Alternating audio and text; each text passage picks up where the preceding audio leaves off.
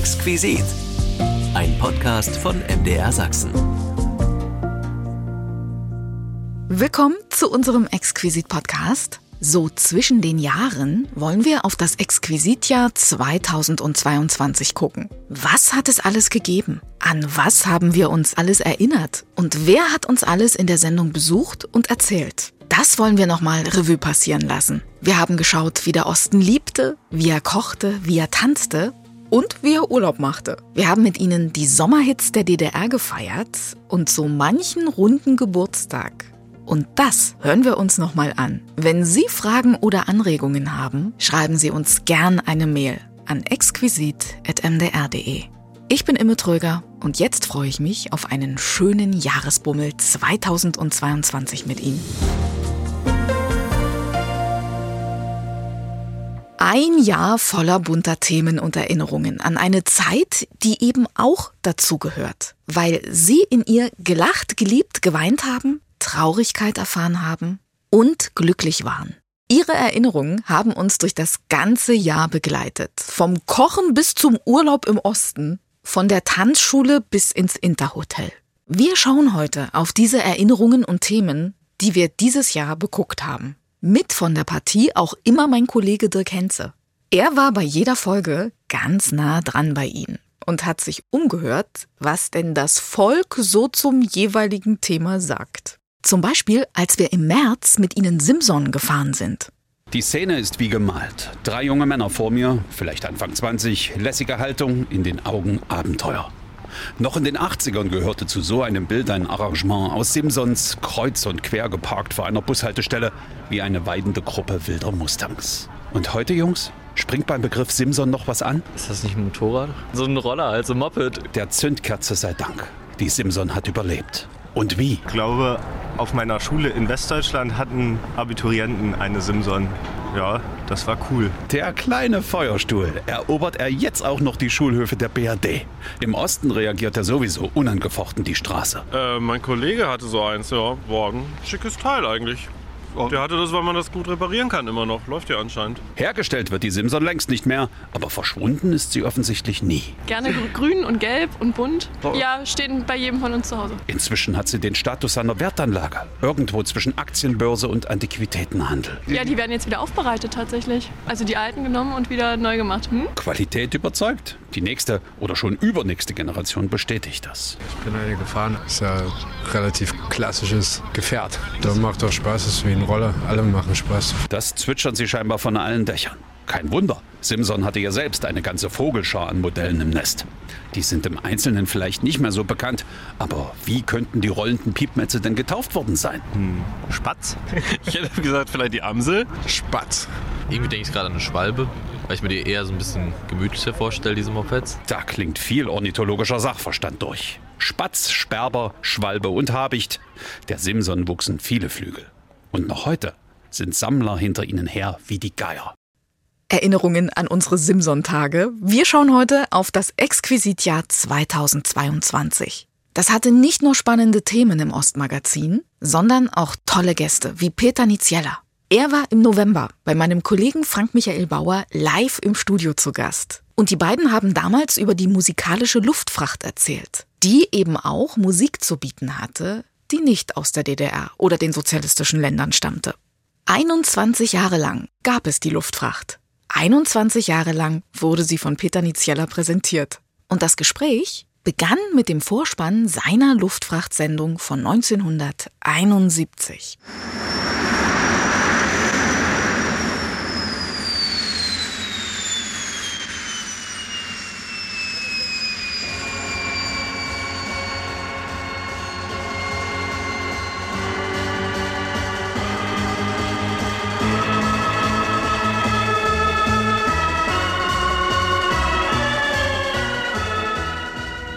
Musikalische Luftfracht.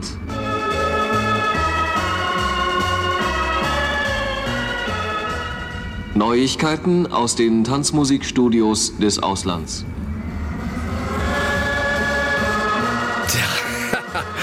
Herzlich willkommen, Peter Niezeller, hier bei uns in Dresden im Funkhaus. Hallo Frank, ich grüße dich und amüsiere mich zugleich über das, was damals lief. Aber Ja. schön war's doch. Ja, deine Stimme, die war damals die eines 26- oder 27-Jährigen, als dieser Vorspann aufgenommen wurde. In der Tat, da ist schon eine Menge Zeit ins Land gegangen und vor allen Dingen, worüber ich am meisten staune, ist, wie lang dieser Vorspann gewesen ist. Damals hatte man noch richtig viel Zeit. Ja, also herzlich willkommen. 30 Jahre ist der MDR geworden und du hast ja bei uns auch eine ganze Weile gearbeitet bei MDR Info und natürlich hier beim MDR Sachsenradio. Über damals und heute möchte ich mit dir plaudern. Peter, wie lange hast du eigentlich keine Radiosendung mehr gemacht? Gut und gerne zwölf Jahre. An einem Abend, wo du mir gegenüber saßt, saß ich dort auf diesem Platz und habe die letzte Schlagerparade moderiert. Lang, lang ist schon wieder her, aber ich habe mich gefreut, hier bei euch Gast sein zu können.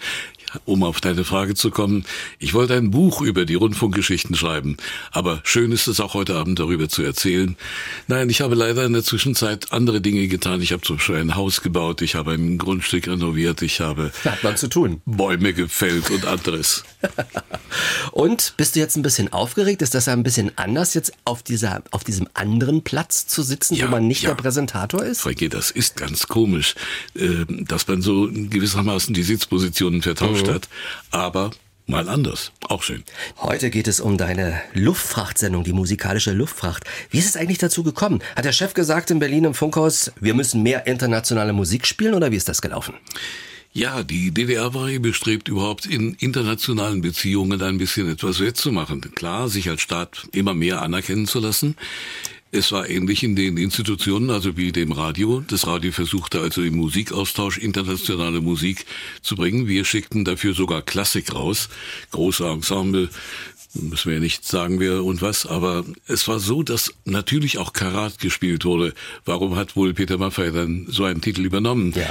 Und da waren wir ein bisschen die Vorboten der Musik und haben dann mit der Abteilung internationaler Verbindungen einen Deal gemacht und haben gesagt, wollen wir nicht mal pro Woche oder alle 14 Tage das vorstellen, was uns die ausländischen Radiostationen schicken, wie Helsinki oder Amsterdam oder Ö3 in Österreich. Und das haben wir dann auch gemacht, ohne Wertung natürlich, erstmal nur präsentiert. Okay, stimmt es, dass äh, das ARD-Nachtprogramm als Vorbild gedient hat für eure Sendung, der ARD-Nachtexpress, wie er damals noch hieß? Ja, das war ganz ulkig bei mir. Ich hörte den Nachtexpress, heimlich Westradio. Oh. Und äh, hörte dieses Klappern des Schienenstrangs, in dem ein Güterzug darüber rollte. Das war der Vorspann, sagte, ne? Das war der Vorspann. Hier ist der ARD Nachtexpress. Da dachte ich, mein Gott, wir kriegen die Musik sicher nicht auf Schienen, sondern per Luft. Und haben dann natürlich bei der Interflug nachgefragt oder die internationalen Verbindungen bei uns im Radio haben das klar gemacht, so dass wir dann ein, wie soll ich sagen, ein Abkommen, ein Deal machten mit der Patenbrigade, die es dann wurde, der Interflug und haben die Stewardessen plötzlich im Programm mit drin gehabt und dergleichen. Sogar einen Vorspann haben wir dann präsentiert. Das Exquisitjahr 2022. Im November war Peter Niziella mit seiner musikalischen Luftfracht bei uns zu Gast. Jeden Mittwochabend erinnern wir uns hier gemeinsam an das Früher. Und heute erinnern wir uns an das Jahr mit all diesen Erinnerungen. Im September haben wir uns da ganz den Vornamen in der DDR gewidmet und wollten der Sache auf den Grund gehen, ob es die typischen DDR-Namen überhaupt gab. Mein Gast war damals Dr. Dietlind Kremer von der Namenberatungsstelle der Universität Leipzig. Und sie hat uns erzählt, dass es direkte DDR-Namen nicht gibt. Denn die hätten erst gebildet werden müssen. So wie das in der Sowjetunion der Fall war. Sozialisma oder Honeckera, die haben tatsächlich Oktyabrina und Lenina gebildet. Also in dem Sinne gibt es keine DDR-Namen. Was es schon eher gibt, das sind Namen, die in der Zeit der Existenz der DDR zwischen 49 und 89 hier gern oder eben sogar bevorzugt gegeben wurden. Ich würde jetzt an der Stelle mal ein paar Namen von 1954 sagen. Christine, Petra, Monika, Sabine, Brigitte, Brigitta, Karin, Martina. Das sind die Hitlisten von 1954 und diese Namen gibt es praktisch überall. Wenn man Unterschiede DDR-Namen herausfinden will, dann sind es nicht die, die Sie und die Hörer vielleicht erwarten, denn Uta, Carmen, Sigrid, Heidemarie, Roswitha und Silvia, das sind aus dieser Generation die Namen, die DDR-Namen sind, in dem Sinne, dass sie häufig, am häufigsten eben in der DDR vergeben wurden. Wir haben an der Uni ein Programm, mit dem wir das darstellen können. Wenn wir das kartieren, dann kann man die Grenzen der DDR nachziehen. Also ich war selber überrascht, dass Heidemarie ein typischer DDR-Name ist. In den späteren Jahren, also so in den 60er Jahren, Kerstin, das ist meine Generation, Heike, Katrin, Simone, Silvia, Steffi, Andrea, da nimmt das schon zu, dass die DDR-Namen anders sind als die im anderen Teil Deutschlands. Das weiß man auch. Also Katrin und Annette und Antje und Krit, Simone, das sind Namen, die in den Grenzen der DDR besonders häufig vorkommen. Steffi zum Beispiel überwiegend in Sachsen. Also man kann auch noch innerhalb der DDR Unterschiede aufzeichnen. Ein Indikator oder ein Hinweis für solche Namen ist oft auch die Schreibung bzw. die Länge der Namen. Also zum Beispiel der sehr beliebte Name Katrin, der ist in der Kurzform in der DDR sehr, sehr beliebt, eben in den äh, 60er Jahren und ist als Katharina, als Vollform in den westdeutschen Gefilden besonders häufig. Also in der DDR hat man Mut zur Kürze. Ja, also im Unterricht sage ich immer, man muss sich mal vorstellen, dass solche Namen wie Margarete, Margret oder Margot zu Krit werden. Und Krit ist dann die Form, die zum Beispiel auch in der DDR bevorzugt gegeben wurde. Also Mut zu Kurzformen, besonders so seit den 80er Jahren kommen dann fremde Namen dazu im Sinne von sprachlich fremd. Dann sind auch diese Y-Namen oder die englischen Namen wie Doreen oder Kathleen äh, in der DDR beliebter als in der Bundesrepublik. Bundesrepublik. Wollen wir so einen kleinen Streifzug durch die Jahrzehnte machen? Wie hat sich das verändert von den 50ern? Was war da in den 60ern vorherrschend, 70er, 80er? Wie ist denn da so der Lauf gewesen der Namen? Also in diesem Fall ist es ja ganz offensichtlich, dass das ein Phänomen der Namenmode ist. Und wenn Namen alt werden oder von älteren Menschen getragen werden, dann verlieren sie sich als beliebte Namen bei der jüngeren Generation. Diese Namenmode, im Schnitt sind das 100 Jahre, dass eben Namen wiederkommen. Welche, das weiß man nicht ganz genau. Aber sie verändern sich, weil man eben moderne Namen, neue Namen geben will und nicht äh, eben die Namen der Urgroßmutter unbedingt jetzt als Rufnamen besonders schick findet. Und vielleicht kann ich jetzt mal 1984 als Liste benennen, wo eben Nicole, Nadine, Claudia, Susanne, Susan, Christine mit CH oder mit K, Caroline, Caroline, Katja, Stefanie, das sind doch alles andere Namen als die, die eben 54 und 64 gegeben wurden. Da kommt dann auch eben Franziska und Mandy, Sandra, Diana, Manche wollten auch lieber Diane und wollten eine andere Schreibung.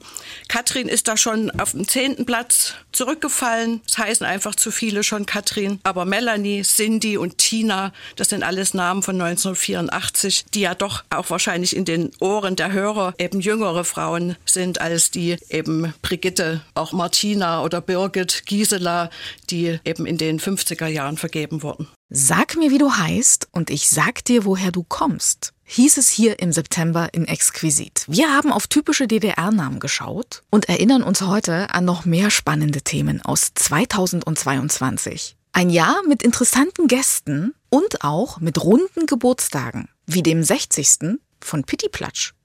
Pitti wer? Da stehen sie, lauter junge Menschen, Anfang Mitte 20. Sie scheinen gut drauf zu sein, vermutlich dank einer schönen Kindheit.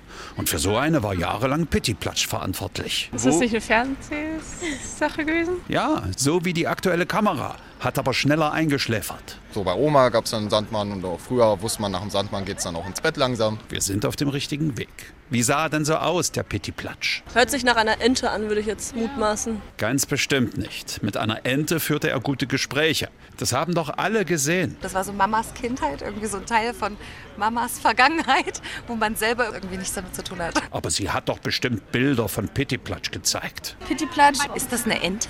Nein! War denn hier keiner zu Besuch im Märchenland? Naja, klar. Wir haben auch alle Sandmann geguckt. Mit Schnatterinchen, Pittiplatsch. Wie ist der Hund? Moppy, ach ja, der Hund ist Moppy. Sehr schön, sehr schön. Mit euch möchte ich bitte ein Phantombild von Pittiplatsch zeichnen. Pittiplatsch ist der. Was ist das eigentlich für ein Tier? So ein braunes mit so einem Schnabel, sieht ein bisschen aus wie ein Pinguin, glaube ich. Das tut ja langsam weh. Pittiplatsch ist ein Kobold und voll berühmt. Sein Bild ist verewigt. Ist das nicht das auch, was ähm, beim Jahrmarkt auf den Flaschen drauf ist und sowas? Ja, so ungefähr. Bis auf den Jahrmarkt und die Flaschen. Pittiplatsch und Freunde stehen für Trinkkultur im Advent. Ah, Schnatterinchen, die Schnatterinchentassen. Schnatterinchentassen, Weihnachtsmarkt. Das ist so eine Art Sammlerkultur um diese Schnatterinchentassen herum. Und nicht nur um die. Sandmann-Tassen, Moppi-Tassen. Das sind die Bitcoins der kindlichen Keramik. Ne, Die hat man richtig teuer verkaufen können bei eBay. Allerdings wurde Pittiplatsch nicht geboren, um Erwachsene reich zu machen, sondern Kinder glücklich. Auch nach der Wende hatte er noch seine Gastspiele beim Sandmann, obwohl die Geschichten aus sozialistischer Feder stammten. Ich weiß gar nicht, ob mir das besonders wichtig war, was genau im Sandmann ausgestrahlt wurde. Als Propaganda hätte ich jetzt nicht empfunden. Aber es ist ja auch ein Zeichen, dass Propaganda gut ist, wenn man es nicht merkt. Pitti und Propaganda, Platschquatsch. Aber jetzt ist Pitti erstmal müde. Gute Nacht. Genau. Kollege Dirk Henze auf Spurensuche bei den Jungen zum Thema Pitti Platsch der Liebe. Im Juni wurde der 60. Und Frank Michael Bauer, der Liebe, hatte dafür tief in sein Archiv gegriffen und ein Interview mit Pittis Papa, Pitti-Sprecher Heinz Schröder aus 2003 herausgesucht. Und es war eine Freude, Heinz Schröder zuzuhören. Ja, Meister Nadelöhr bat mich, ob ich nicht versuchen könnte, dafür noch eine Stimme zu finden. Und das ist natürlich, wenn man schon einige Stimmen spricht, sehr schwer. Dann haben wir lange diskutiert, bis tief in die Nacht und dann sagt, ich kann nicht mehr. Und da sagt dann immer, Mensch, das ist er doch. Da waren Sie wohl auch ein bisschen heißer gewesen, oder? Äh, heißt er nicht, aber das ist eben so eine quietschend nach oben verlagerte Stimme. Oi, Platsch, Quatsch. Und heute quatsch ich ebenso. So kennen wir den Pittiplatsch. Wo kommt denn der Name Pittiplatsch überhaupt her? Da haben wir auch lange überlegt und nach Ansicht eines Trickfilms, in dem ein Wasserkobold vorkam mit dem Namen Plitsch Platsch, fanden wir das auch sehr lustig und haben das umgewandelt in Pittiplatsch. Sie verkörpern ja auch die anderen Figuren aus dem Märchenwald, also eine ganze Reihe. Ja, da ist noch der Herr Fuchs aus dem Märchenwald. Uhu, der Onkel Uhu, natürlich auch. Nuff, nuff, nuff, die Frau Igel. Ja, ja, ja, und der Buddelflink auch. Ja, aber der Größte bin ich, Platsch, Quatsch. Genau. Äh, haben Sie denn überhaupt mit dem Erfolg gerechnet, mit diesem großen Erfolg für Pittiplatsch? Naja, das ist immer so eine Sache. Man kann einen Erfolg am grünen Tisch wahrscheinlich nicht errechnen und, und sich ausmachen. Deshalb waren wir sehr gespannt auf die Reaktion der Kinder und die war ganz irre. Also der Pitti war natürlich sehr kess und frech und, und Nadelöhr hatte seine Mühe, ihn zu bändigen. Aber da gab es eben dann besorgte Kommentare und Briefe von den Erziehern und Lehrern. Die haben gesagt, was soll das? Was soll der den Kindern beibringen, dieser freche Kerl? Er sollte abgeschoben werden vom Meister Nadelöhr in einer Sendung und da kamen so viele Protestbriefe. Und da damals die Einschaltquoten auch schon sehr, sehr wichtig waren, blieb er eben. Welches ist eigentlich Ihre Lieblingsfigur? Ja, naja, Pittiplatsch und der Fuchs, muss ich ehrlich zugeben. Man soll ja alle Kinder gleich lieb haben, aber Pittiplatsch und Fuchs macht mir eben den größten Spaß. Vielen Dank, Heinz Schröder, oder auch vielen Dank, Pittiplatsch, für dieses Interview. Ja, wir danken natürlich auch recht herzliche Grüße an die Hörer. Es, es, es. Bis bald. Ach ja, Herr Fuchs. Ich muss gestehen, das war auch mein Liebling. 60 Jahre Pittiplatsch der Liebe, hier in Exquisit. Wir machen heute einen kleinen Streifzug durch die vielen schönen Exquisit-Sendungen mit Ihnen in diesem Jahr. Worüber haben wir 2022 erzählt? An was haben wir uns alles erinnert? Im September waren wir jedenfalls mit Ihnen zu Gast im Interhotel. Die Interhotels der DDR. Ein bisschen Ort der Sehnsucht, aber auch ein Ort, der recht sagenumwoben war, aber immer den Hauch der weiten Welt in sich trug. Mein Gast war damals Heike Haufe. 42 Jahre lang war sie an der Rezeption im Astoria in Leipzig tätig und sie hat mich mit einem ganzen Gästebuch voller Erinnerungen besucht. Ein gern gesehener Gast dabei, auch Kammersänger Peter Schreier. Ich weiß ja, wie empfindlich die Sänger und Musiker sind, dass das ein ruhiger Innenhof ist. Wir hatten zwei ganz ruhige Innenhöfe und dass dann Herr Schreier kriegte immer das gleiche Zimmer. Der hat sehr gerne bei uns gewohnt.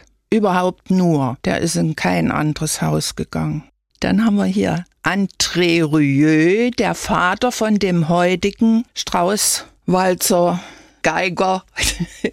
Da habe ich ihn schon äh, erlebt. Der hat bei uns über ein Jahr gewohnt. Er war Gastdirigent, äh, Chef der Oper in Leipzig. Das war 82 steht hier. Ach, hier war ich bei ihm in Gewandhaus. Ja, 82 war da. Also wir reden von André Rieu Senior. Senior, ja, Mhm. der Vater von dem heutigen Walzerkönig. Und er hat zu mir gesagt, als ich ihm das Buch vorlegte, sagt er, wem gehört das Buch eigentlich? Ich hatte ja hier meine Nadel dran am Revers von meinem äh, Dienstkostüm. Aber in dem Buch steht nichts, hat er meinen Namen extra noch reingeschrieben. Damit jeder, dem ich das gebe, weiß, dass Ordnung muss sein. Das war ein Stammgast vom Hotel zum Löwen nebenan. Das war ein ehemaliger Konsul von Monaco, Peter Starke. Das war ein sehr, sehr sympathischer Gast. Hier habe ich Siegfried Lorenz, Berlin, auch ein Sänger, Bariton. Jetzt kommt der Sport, viel Gesundheit und alles Glück auf Erden wünscht Ihnen, Frau Haufe, Manfred von Brauritsch, ein Rennfahrer. Peter Rösel, habe ich gestern, auch wieder ein Musiker, ein Pianist, Ja, auch sehr Klavier. interessant.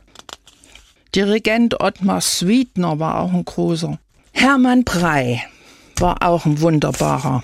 84. Äh, Meistens ist es so, wenn die Gäste anreisen mit ihren Ehefrauen, er selbst, der Star, wenn ich das mal so sagen darf, äh, die haben keine großen Wünsche. Aber am nächsten Tag kommen dann mitunter die Damen und sagen, ja, das Zimmer, was sie uns gegeben haben, das ist doch unten drunter das Restaurant. Und da piept immer diese Schwingtüren, wenn die aufgehen zur Küche und die Kellner kommen wieder da durch. Und, und dieses Piepen, das stört mich.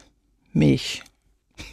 Und da hat man ihm äh, das Hochzeitszimmer mit einem Wasserbett gegeben. Ein rundes Hochzeitsbett. Und ich komme nächsten Tag zum Dienst. Da kam er zu mir an die Rezeption und sagte, na, da haben sie mir aber ein puffiges Zimmer verpasst. Auch Zubin Mehta, ein Dirigent mit den New Yorker Philharmonikern. Das war grandios. Also wenn dann da stand, ähm, zum Beispiel die Westberliner Philharmoniker reisen an, Herr von Karajan wohnt aber nicht im Hotel Astoria, er möchte nicht mit dem Orchester zusammen übernachten in einem Hotel. Und er hat dann im Neuen, im Stadt Leipzig übernachtet. Die ganzen Sendungen im Haus der heiteren Muse und so weiter. Und die wohnten alle im Astoria. Also das war auch eine Freude mit denen. Ob das damals Peter Wieland oder die beiden der kleine Kurs und der Bobby Bölge und dann die anderen beiden, der Breil, Herricht und Breil oder natürlich auch der Schwarze Kanal, Herr Eduard von Schnitzer. Also wir alle sagen, die Zeit möchten wir nicht missen. Der gute Geist des Astorias in Leipzig. Heike Haufe zu Gast in Exquisit, das Ostmagazin. Damals haben wir mit Ihnen zusammen in die Interhotels der DDR eingecheckt. Wir schauen heute zusammen auf unser exquisites Jahr zurück. Wir haben gekocht, getanzt, geheizt, Urlaub gemacht, Kindertag mit Ihnen gefeiert und auch den Sommer. Waren sportlich bei Olympia und gut gelaunt bei 50 Jahre Dixieland in Dresden. Was hat die Menschen damals verbunden? Was haben sie alles miteinander geteilt? Im Februar haben wir zum Beispiel an das Kochen in der DDR erinnert. Und dabei kam mein Kollege Dirk Henze auch nicht an der Schulspeisung vorbei. Wenn man den ganzen Vormittag anspruchsvoll Wissensdurst stillt, schafft der hungrige Magen nur noch einfache Küche. Das galt auch in der DDR. Irgendwas aus einer Konservendose oder sowas? Von wegen. Die DDR war ein junges Land und verarbeitete entsprechend frische Zutaten. Selbst die Rezepte bekamen eine Auffrischung. Zum Beispiel das Jägerschnitzel. Jägerschnitzel ist ein Schnitzel ohne Panier mit Champignons und Sahnesoße drüber. Außerhalb des antifaschistischen Schutzwalls war das wohl so. Hier nicht. Weil es keine Pilze gab. Nein, oder vielleicht doch. Aber vor allem praktizierte die Deutsche Delikate Republik hier die sonst so oft vermisste Freiheit.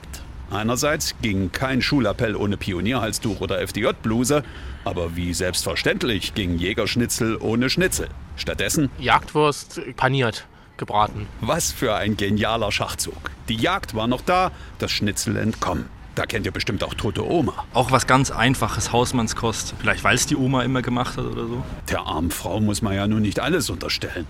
Einige nannten das Gericht auch Verkehrsunfall. Ah, weil es vielleicht nicht gerade appetitlich aussieht. Naja, die Mahlzeit erinnert schon ein wenig an pathologischen Befund. Das ist äh, gekochtes Blut mit Fleisch. Da weiß wohl jemand Bescheid. Ich komme aus Hoyerswerda. Aha.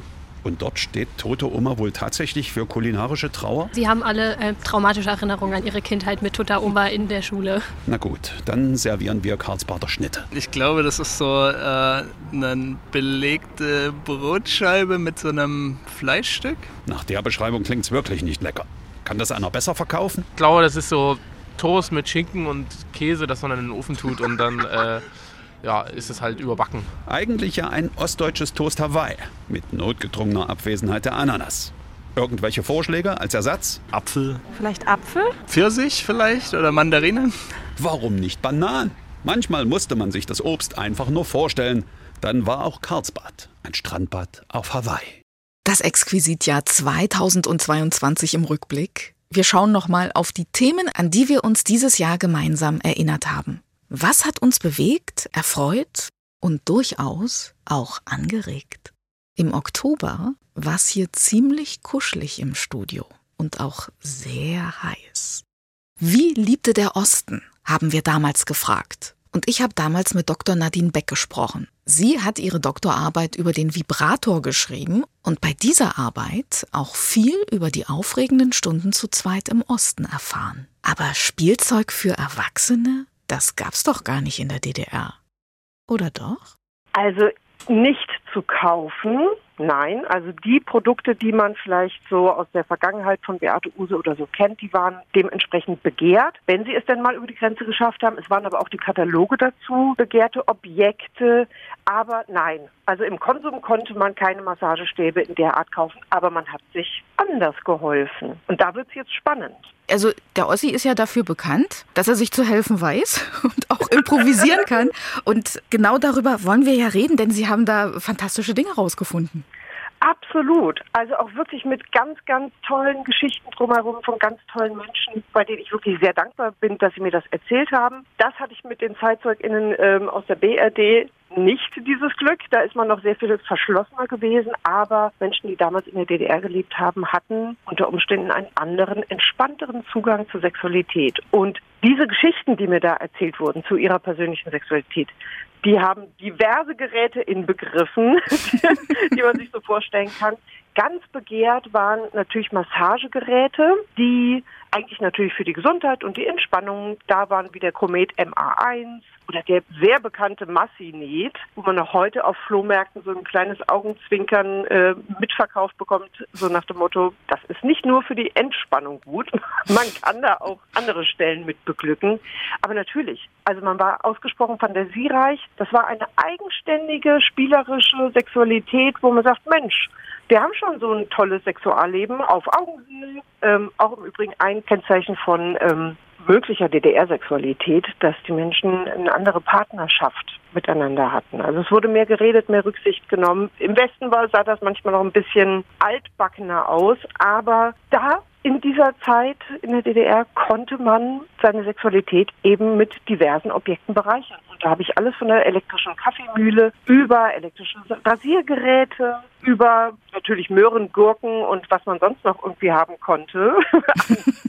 diversen Objekten, mit denen man spielen kann. Aber es wurden verschiedene Dinge genutzt, um das Sexualleben ein bisschen interessanter zu machen.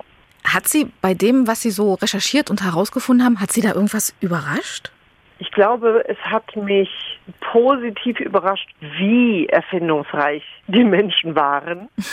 Und es hat mir definitiv den Blick geöffnet auf einige Spielzeuge und Haushaltsgeräte, auf die ich so gar nicht äh, gekommen bin. Also zum Beispiel die Seco 3, eine, eine Wäscheschleuder, auf die man sich draufsetzen musste, wenn, weil wenn sie im Schleudergang voll im Gange war, tanzte sie so durch die Gegend. Und klar, was macht man? Entweder man legt etwas zur Beschwerung drauf oder man setzt sich eben für die paar Minuten drauf.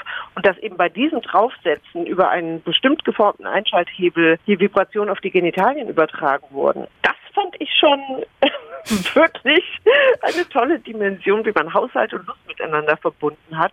Und dass eben dieses Merkmal, wenn der Plastikdeckel oben einen Riss hatte oder eingedrückt war, dass man dann auch so eine stillschweigende Kommunikation hatte, so, ah, die äh, Hausherrin benutzt es eventuell nicht nur um das Ding am Rumtanzen zu hindern. Aber, na klar, so Dinge gehen auch sowieso kaputt. Aber das fand ich einfach lustig und es war sowieso eine, eine sehr freudvolle Arbeit. Also sehr, sehr viel Spaß und es hat mich berührt, wie offen die Menschen waren. Es gibt ja dieses Klischee, dass Ostfrauen so toll im Bett sind. Das ist etwas, das ist mir schon häufiger begegnet. Es ist mir aber genauso begegnet, dass Ost Männern nachgesagt wurde, dass sie ganz gut im Bett sind. Und ganz gut qualifiziert sich dadurch, dass man Rücksicht nimmt auf den Menschen, mit dem man im Bett ist und nicht nur so seinen Stiefel durchzieht. Und das hat auch Ostmänner ausgezeichnet, dass da einfach eine andere gleichberechtigte Sexualität gelebt wurde, wo auch geguckt wird, Mensch, ist die Partnerin denn auch zu ihrem Spaß gekommen? Die Liebe im Osten. Auch die knisternden Momente haben wir geteilt. 2022 ein Jahr voller Erinnerung und die gucken wir uns heute nochmal an. Im August hatte da mein Kollege Frank Michael Bauer Karin Jans zu Gast. Die erfolgreichste Turnerin der deutschen Sportgeschichte erzählte mit Frank über die Olympischen Spiele 1972. Allein fünf Medaillen brachte sie damals aus München mit nach Hause, wobei sie an einem Abend gleich zwei Goldmedaillen erturnte. Und das haben sich die beiden nochmal angehört. Und nun kommt Karin Jans. Karin Jans hat die Chance mit einem Vorwert von 9,775, wenn alles glatt läuft bei ihr, hier ihre zweite Goldmedaille an diesem Abend zu gewinnen. Aufsprung jetzt an den oberen Holm ist gekommen. Felgumschwung, dann sofort hinüber an den unteren Holm. Dort noch einmal eine freie Felge dann kommt sie wieder an den oberen Hang. Und ich glaube, jetzt kommt die Stelle, an der es gestern nicht ganz so klappte. Und diesmal ist sie gut darüber hinweggekommen. Wieder an den oberen Holm heran. Jetzt müsste die Kippe kommen, die Liegehangkippe. Da ist sie schon in den Handstand. Dann die Rolle vorwärts und Felg abhechten mit einer halben Drehung und stehen ist eins. Ganz sauber geturnt und ganz sauber aufgesprungen. Ein ganz sicherer Eindruck und ich glaube, da gibt es auch nichts daran zu deuteln an dieser Übung. Diesmal ist alles gut gegangen. Karin Jans 9,775 der Vorwert und nun die Endwertung. 9,90 also die höchste Wertung am Stufenbarren für Karin Jans und Riesenvorsprung für sie. 19,675 Punkte. Zweiter Platz gleichermaßen für Erika Zuchold und Olga Korbut aus der DDR bzw. aus der Sowjetunion. Das waren Erinnerungen. Was geht da in Ihrem Kopf, wenn Sie das so hören? Ja, das ist sehr interessant. Also meine Erfahrung ist ja, dass sich die Sportreporter, die den Mut haben, sich mit Turnen zu befassen, ähm, dass die sich immer recht schwer tun. was ich gerade gehört habe, das war leider nicht so ganz zutreffend, was ich da turnte. Zum Beispiel den Abgang mit einer halben Drehung, da hätte ich sozusagen mit dem Rücken zu den Zuschauern gestanden. Ansonsten, es war schon eine korrekte Darstellung seitens der Wertungen und man hört auch im Hintergrund, dass die Zuschauer und so habe ich das auch in Erinnerung, Olga Korbut besser platziert sehen wollten. Aber zum Glück zählte die Leistung und meine Leistung konnte ich abrufen und somit auch die Goldmedaille erringen. Die zweite Goldmedaille nach dem Sprung, ne? Ja, richtig. Mein Pferdsprung, also der Sprung Yamashita mit ganzer Drehung, der war der erste Sprung von den beiden, die ich zeigte, der war aus auch meiner heutigen Sicht noch perfekt. Ich mhm. glaube nicht, dass man den noch besser ausführen kann. Da passte alles. Und insofern war das auch ein tolles Erlebnis, mit diesem perfekten Sprung die Goldmedaille erhalten zu haben. Mhm. Und das noch nach dieser Fußverletzung. Also das hat mich sehr, sehr gefreut. Sind diese beiden Goldmedaillen die wichtigsten eigentlich für Sie in Ihrer Karriere gewesen, die Goldmedaillen von München? Ja, unbestritten die allerwichtigsten. Einmal vom Wettkampf her. Olympische Spiele sind nach meinem Empfinden und nach meiner Ansicht das Höchste, was es gibt im Amateursport.